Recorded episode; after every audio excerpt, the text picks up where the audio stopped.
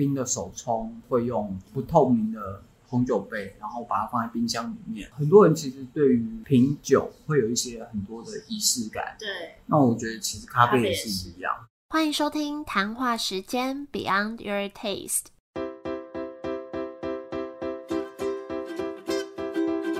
我是佩佩，谈话时间是我和 Irene 创立的美食平台，我们将会在这里挖掘美味餐点以外的小巧思与故事。今天要介绍的是在南京三明捷运站附近的咖啡厅，叫做二分之一咖啡。我也很高兴，是因为做这个节目，我才更认识这个地方。如果有常常听这个节目，应该都会知道，我都会问一题，就是为什么要取这个名字当店名。那我其实每次在问之前，也都会自己先猜看看为什么是这个名字，有没有什么特别的意思。所以你在收听的时候，也可以边听边猜猜看二分之一是什么意思。那在节目的最后，老板也会跟我们分享。然后也想先跟你们说个不好意思，因为有时候我都是直接去店家里面录音，那环境设备的声音啊，有时候比较难控制，所以可能有些集比较难去去除杂音，或是呃，如果对声音比较敏感的话，再请你们多多包涵。这部分我也很在意。那未来我们也都有在想办法做调整。好，那就开始今天的节目，请老板星夜来跟我们介绍这间店。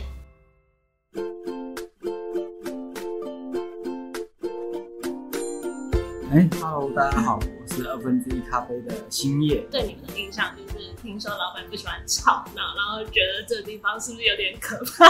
其实我是一个比较慢热的人，不要说客人推进来会害怕，其实我们看到客人也是会害怕。你说你看到客人会害怕，我看到我我其实看到客人会害怕，并不是一个就是你说会主动跟人家讲话的人，对我其实并不是一个喜欢跟人接触的一个人。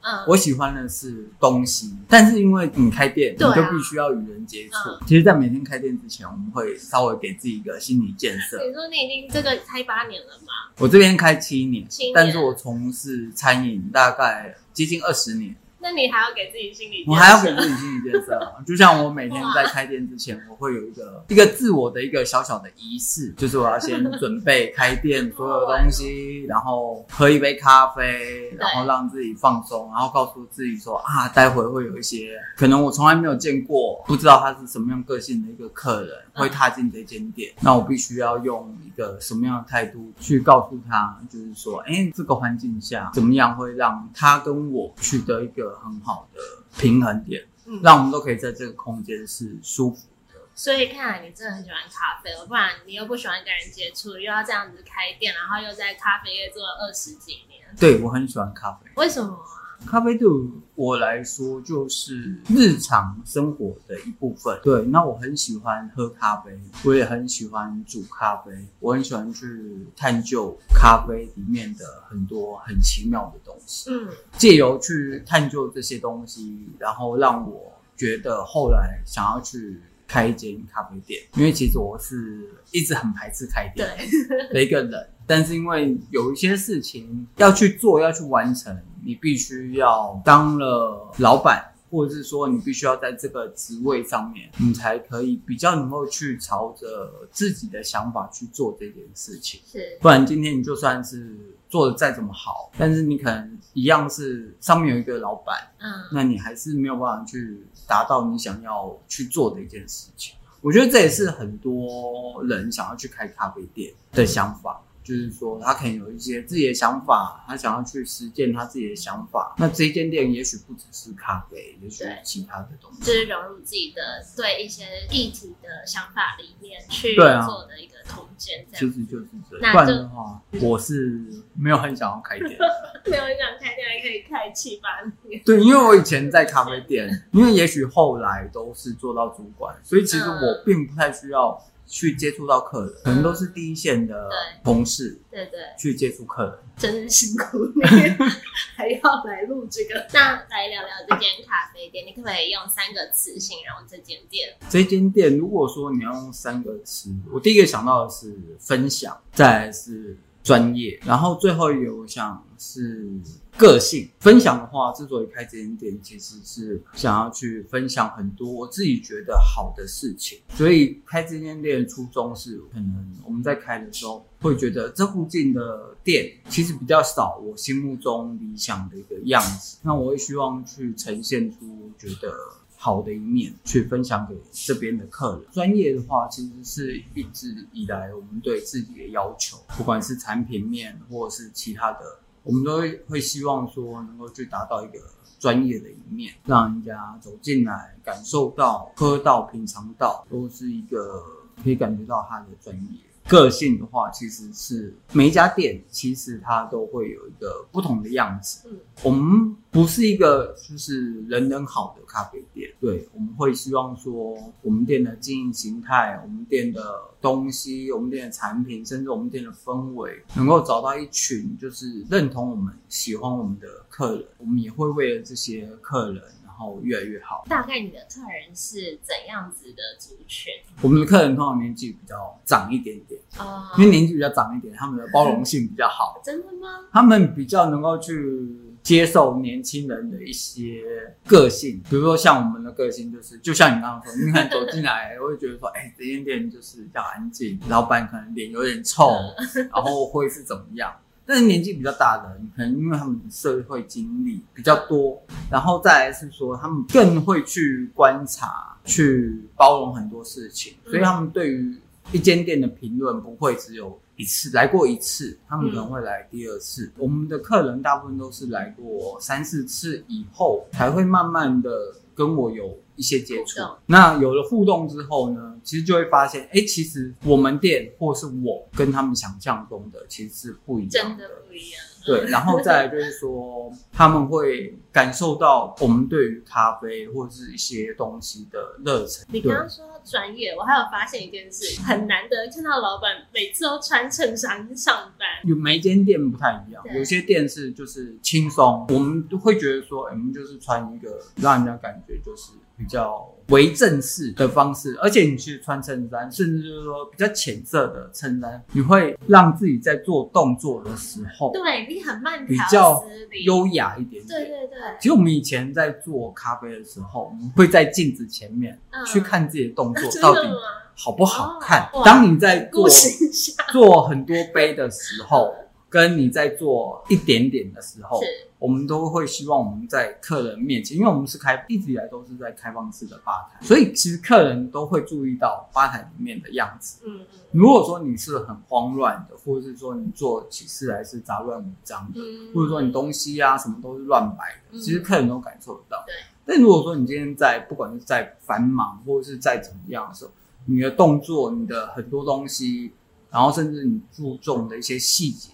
都是有条不紊的，对，去做这件事情哦。其实客人会感受到，这是一个经过有训练过的，对，咖啡师吧台手，就是不要台面什么都弄弄得乱七八糟，然后你要整体看起来就是舒舒服服、干干净净。对啊，而且这个其实就是一个一家店的形象，或者说一个人的形象，或者是说。你对自己的一个要求。以前我们的同事，有些人就是都穿白衬白衬衫，那有些人一下班就是整个就是乱七八糟的。那我们下班之后，其实基本上就是没有什么太多的污垢，对，因为我们会去注意到这些东西。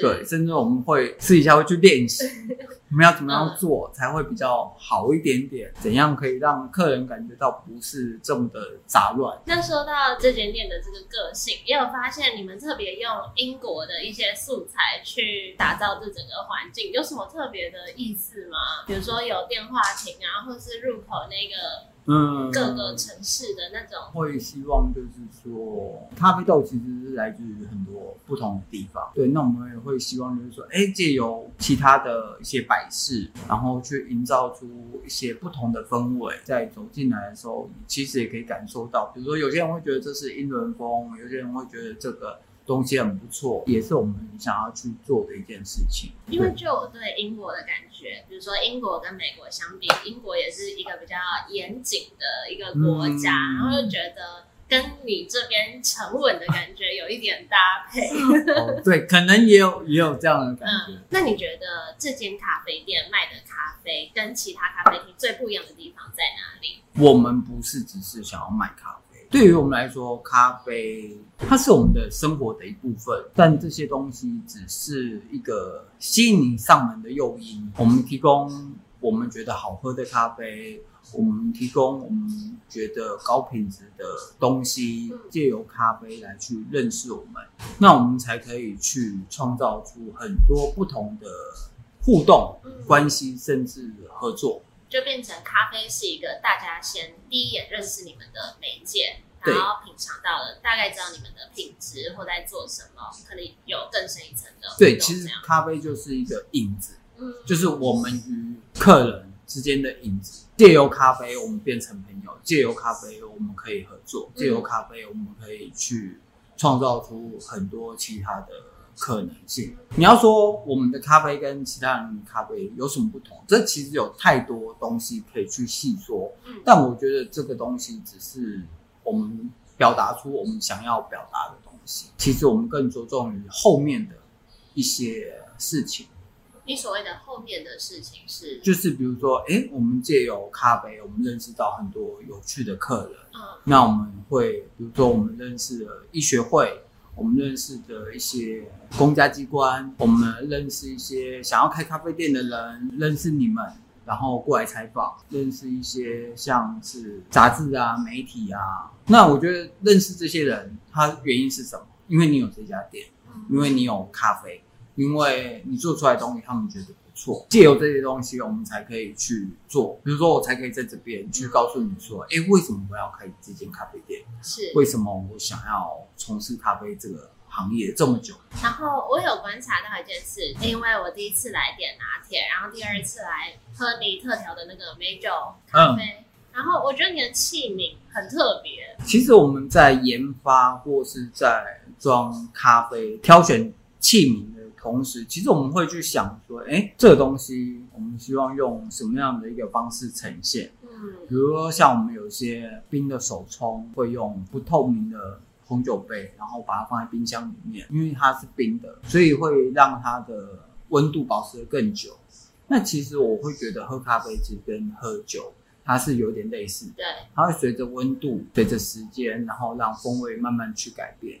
那很多人其实对于品酒会有一些很多的仪式感，对，那我觉得其实咖啡也是是一样。嗯对，那如果说一些像其他的特调的饮品，我都会希望就是说，哎，我今天比如说我们之前有做凤梨咖啡，嗯，装在凤梨的杯子里哦面，是哦，对，那甚至就是说我们在做拿铁杯或者是什么，我们都会希望它有一个它自己的样子在，尽量去在每一个饮品上面尽量不使用重复的杯子，那我们会觉得每一个东西它都是独一无二的。第一个是说进来的客人他是独一无二的，那我们也会希望呈现出给你的饮品，它也是包含自己的特色，嗯，它自己的调性，而不是说今天着重于不只是味道，而是呈现方式跟喝的体验，嗯我觉得都是不一样的。嗯所以我们甚至就是说，一个饮品已经研发好了，但是我们光找杯子，我们就找半年。对啊，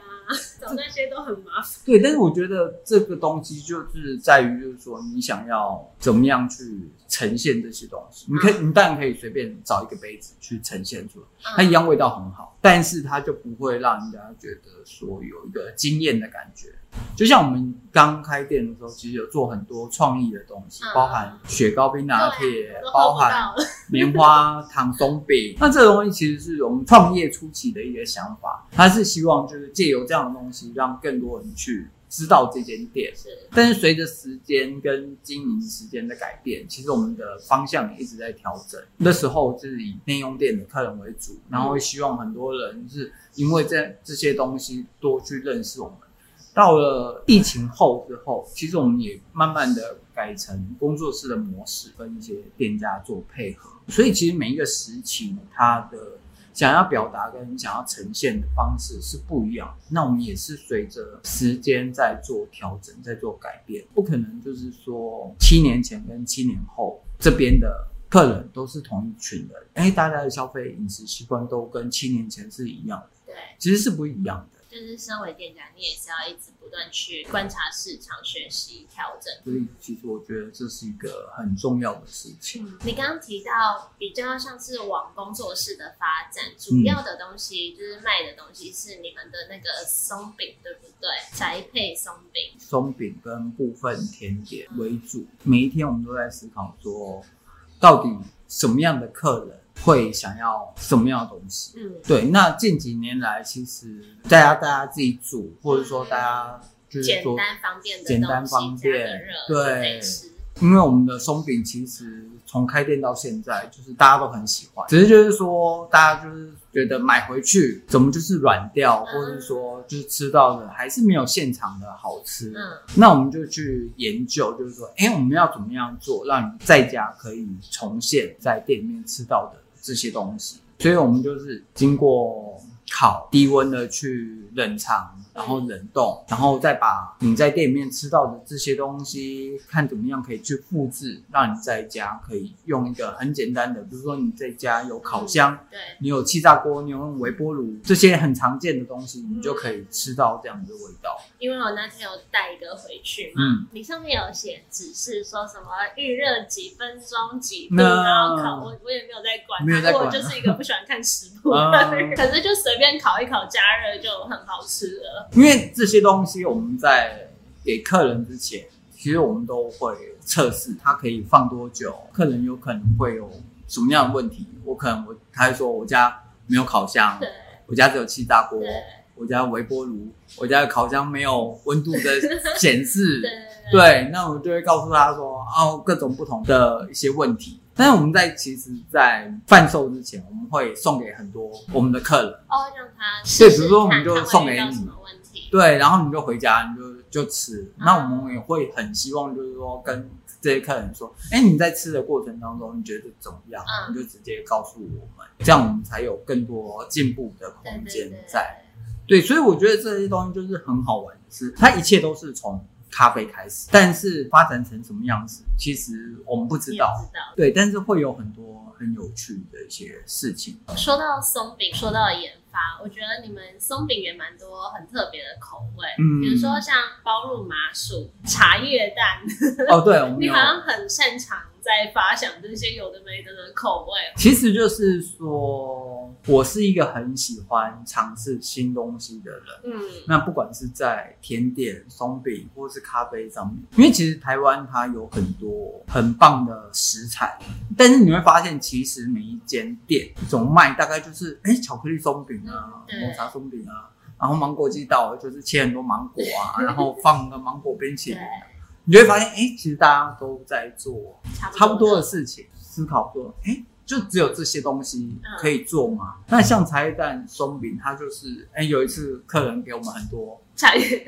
对，就是台南所长的茶叶蛋，然后我们吃到，嗯，就觉得很好吃，然后我们就想说，哎、那这东西可不可以做成松饼？嗯然后我们就把茶叶蛋跟肉松包松饼里面。然后上面再撒一点点柴鱼，撒一点柴鱼之后，哦你就会觉得它很像章鱼烧。嗯，那我就说，那不然我们再淋一点美乃滋好了，然后就这样端给客人。好吃？然后，嗯、大家觉得很好吃，而且意外的大。因为其实如果说你只是很多馅料，然后搭配柴鱼，其实会有点干。那如果说你淋一点美乃滋在上面，其实它会比较湿润一点点。地瓜也是，因为我们刚开店的时候，其实有卖焗烤的地瓜，呃，就是我们去市场挑的地瓜，然后做简单的。就是蒸煮之后再焗烤，那很多客人就觉得，哎、这个地瓜味道很好，嗯然后我们就想说啊，不然把它加到松饼里面好了，去增添一个口感。加了之后，莫名的客人也觉得很好吃，然后我们就会去做很多很多不一样的尝试。我们在两年前的中秋节的时候，我们用了就是咸蛋黄、红豆泥对，下去做一个中秋节的松饼。那我们甚至就是把柚子就是挖空，把松饼切成小块，然后把它放进去，嗯，然后旁边再放一些就是新鲜的柚子。哦，就是你吃完松饼之后，你可以吃一点点柚子，对，去解腻。好可爱哦，这就是开店好玩的地方，不要给，想怎样就怎样。对你不要给自己设太多的限制，那你其实会发现你会有很多意想不到的一些收获。对你不要就是说，好像今天别人卖什么卖的很好，你就跟着他去卖什么，你会觉得说好像就是这样子。嗯，但你应该要去思考，就是说，就像很多人会问我说：“哎、咖啡店有什么不一样的地方？”我觉得很多地方都不一样啊。但最主要的不一样是在于，就是说我们的想法，我们在经营这家店的想法到底是什么？你只是想要一间生意好的店，还是说你希望做出你想要的呈现的样子？那你有想要呈现出什么样？我们希望说很实用、很多在地的食材，那我们呈现出我们想要呈现的样子，让你去了解到说，哎，这个东西不是只有这个模样去呈现。就像我们在冲煮咖啡的旁边，它其实是有一个风味轮。那这个风味轮以前都是欧美国家在做的。其实欧美国家的喝到的东西跟我们喝到的东西其实是不一样的。然后近几年来，台湾有出台湾自己的风味的，它是按照台湾的一些食物，更清楚的知道说你今天在喝的时候，你到底喝到什么。所以我们就把它放在手冲的旁边，因为我在喝的过程当中，可以马上对照。我会先问自己，你到底喝到了什么？自己喝到了什么之后，我们才可以告诉客人说，你有可能会喝到什么。其实这些东西都是我们一直在去做的。我觉得有时候研发或是不好哎，就跟艺术或是一些那种你想法嗯要比较多方面发展的思维也很有关系。就比如说你刚刚讲到。你会用很多不同的食材去做甜点，那我就嗯觉得，比如说，虽然你在卖松饼，但是有时候你不一定要把事情都局限在松饼身上，你可以去看，呃，比如说冰淇淋有什么口味，比如说什么东西有什么口味，排列组合，就不要太局限在一件事情上。对啊，其实就是这样的，而且很多东西都是融入生活当中。嗯这样你会变成说，你今天去一家餐厅，或者说不错的咖啡店的时候，甜点店的时候，你会去仔细的去品尝他们的东西。因为有时候我们去吃饭，就是在划手机，在跟客人聊天，着重于在一些其他东西，你并不会很仔细的在这个食材、这个搭配。但是如果说你平常都有在做这些，就是训练，或者说你平常就会去注意到这些东西的时候，它就会帮助你在日常生活当中，你去一家餐厅，嗯你会比较仔细的去品尝今天厨师呈现出来这一盘面，或是这个料理，它到底加了什么东西。其实你会越吃越清淡，有些太重口味的东西，你可能会觉得说，吃到哎就是食材够本身的那个味对道。对对对对对那你会吃到这些东西的时候，你就会回去思考说，哎，这个东西很搭哎、嗯那我有没有办法把它放到嗯我喜欢的东西里面？对对对，对，不管是甜点，不管是餐点或者什么，又回到我们的重点，就是把这个东西当成是我的生活的一部分。那你觉得创业到目前为止带给你有什么体悟吗？其实我会觉得创业是一件很简单的事情，就是你要开店、成立一家公司，你要做生意单哦，的，一刚开始是一件很简单的事很。简单。刚开始，因为你只要有钱就可以去没有做，钱啊，但是但是你要怎么样持续下去，是一件非常困难的事情。刚开始，也许你会觉得没有钱，但是其实会会有很多方式。是如果你真的想要做的话，会有很多方式去让你跨出第一步。但是困难的地方在于，就是说你要怎么样持续下去，你要怎么坚持。比如说，我们看到很多喜欢咖啡的人，他会觉得说跟他想象很不一样，就是每天叫醒他的不是一杯好喝的咖啡，嗯，就是当你开了咖啡店之后，咖啡真的只是咖啡馆很小的一个部分。没错啊，对，它会跟你想象的不一样。也许你煮咖啡很厉害，也许你做的东西真的很棒，但是变成说开了店之后，你要去思考说你要怎么让人家知道，人家知道了之后，哦，也许你瞬间爆红，那你要怎么样维持这些东西？然后再来是说，如果没有你预期的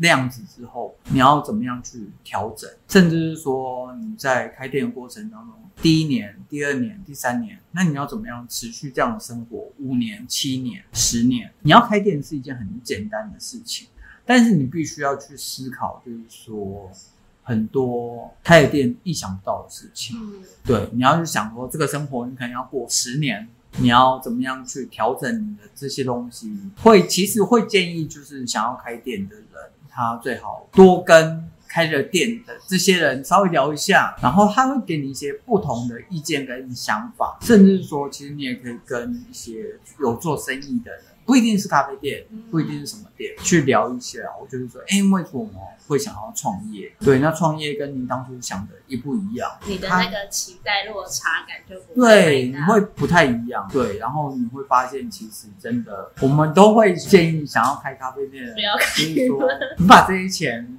留下来喝咖啡，其实你可以喝喝的很开心。那你何必要去？去做这件事情，那你去做这件事情的时候，不能说不会成功，而是你想要的一个什么样的成功模式？也许每个人想要成功率，有些人想要赚赚大钱，有些人想要进来每一个客人都觉得，哎，你的咖啡真的很棒，然后或者说怎么样，每个人都有不同的想法，但是你要去思考说，为了你想要这件事情，你愿意付出多少的努力？对你必须牺牲多少？那对你来说，你想要什么？我想要把我觉得好的东西分享给很多人，因为其实我们的好处是我们开了一间店，但是其实很多人他做一些很好的东西，他不见得有办法开一间店让更多人知道。所以我们以前有时候会让一些朋友去寄卖一些东西，在店里面寄卖一些，因为我觉得这个东西很好，但是没有人知道，可能借由这样的一个小小的店，可以让更多人去。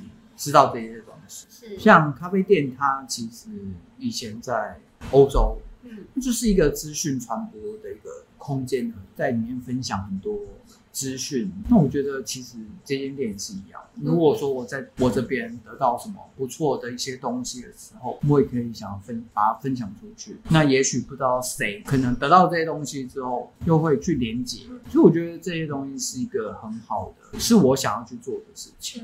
对，因为我觉得我们有很庆幸有一间店，而且它开了一段时间。那我们会希望就是说，哎，如果当我发现有什么很好的东西的时候，就像我吃到很好吃的水果，我吃到很好吃的什么东西的时候，我也会希望把它用不同的形式去去呈现出去。你说像那天做成戚风蛋糕，对啊，买到很好的水蜜桃。那甚至是说，有些人问我说：“哎，这附近有什么好喝的咖啡店？”就会告诉他，在这附近我喝过什么什么什么什么。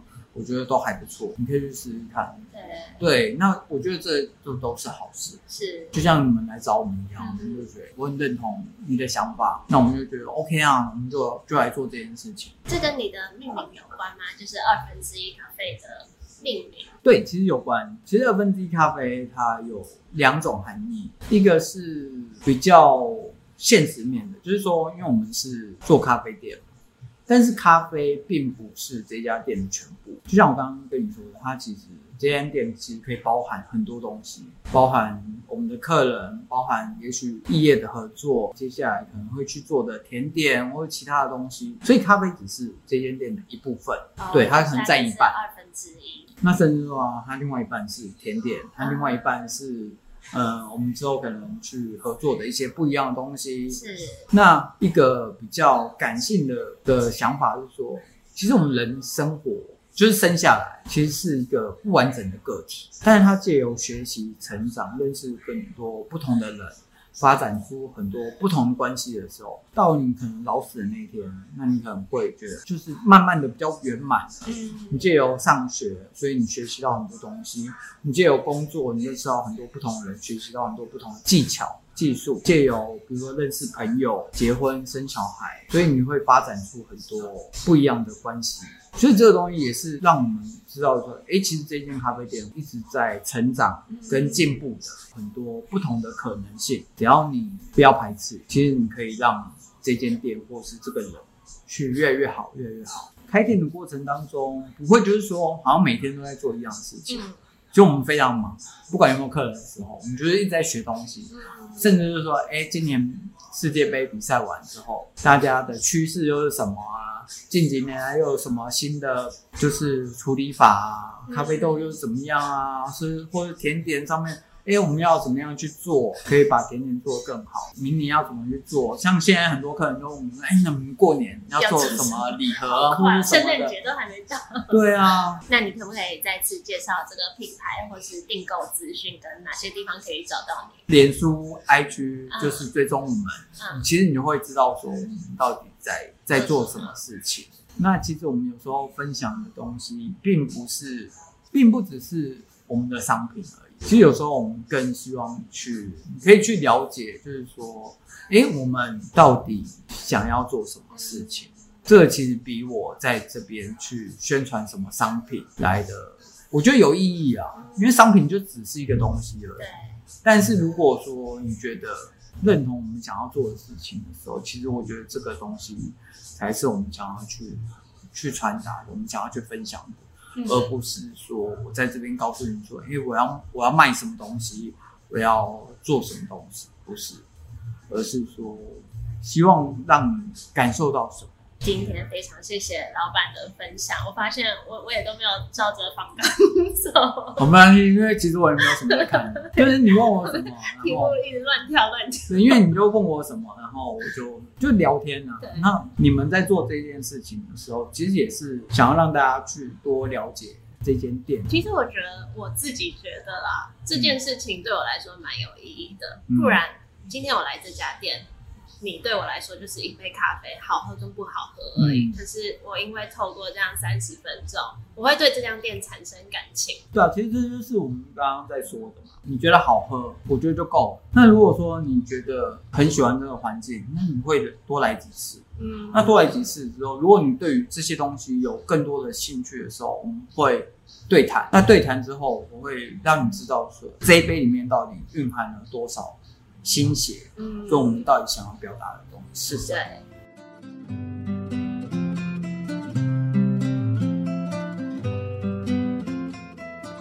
谢谢老板星夜的分享，大家有猜到二分之一咖啡的命名由来吗？我那时候听到也觉得说，哇，竟然还有两层含义。就像我觉得老板他其实是一个各方面都想得蛮仔细的人，虽然我们从外面看到他好像只是一间咖啡厅，但他其实在背后做了很多除了咖啡以外的，不管是商业模式啊，或是就像他说的。咖啡只是一个媒介，他可能期待的是更多的互动机会。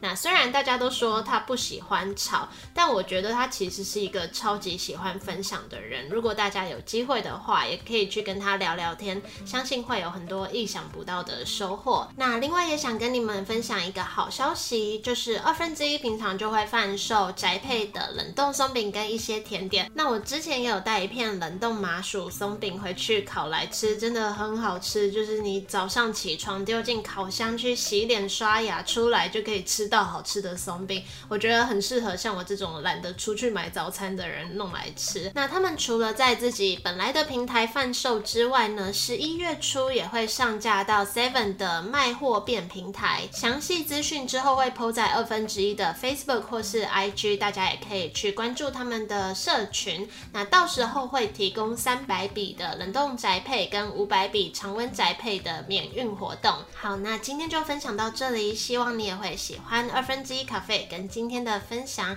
一样会有一篇文章在官网上面，可以搜寻谈话时间二分之一咖啡就会有喽。那关于二分之一的相关链接也都会贴在这集简介，都可以去追踪。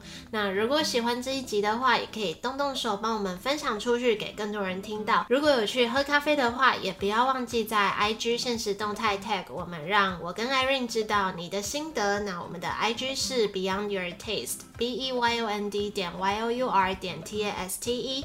那最近变天了，大家要好好保暖，不要着凉。我们就下周见喽，拜拜。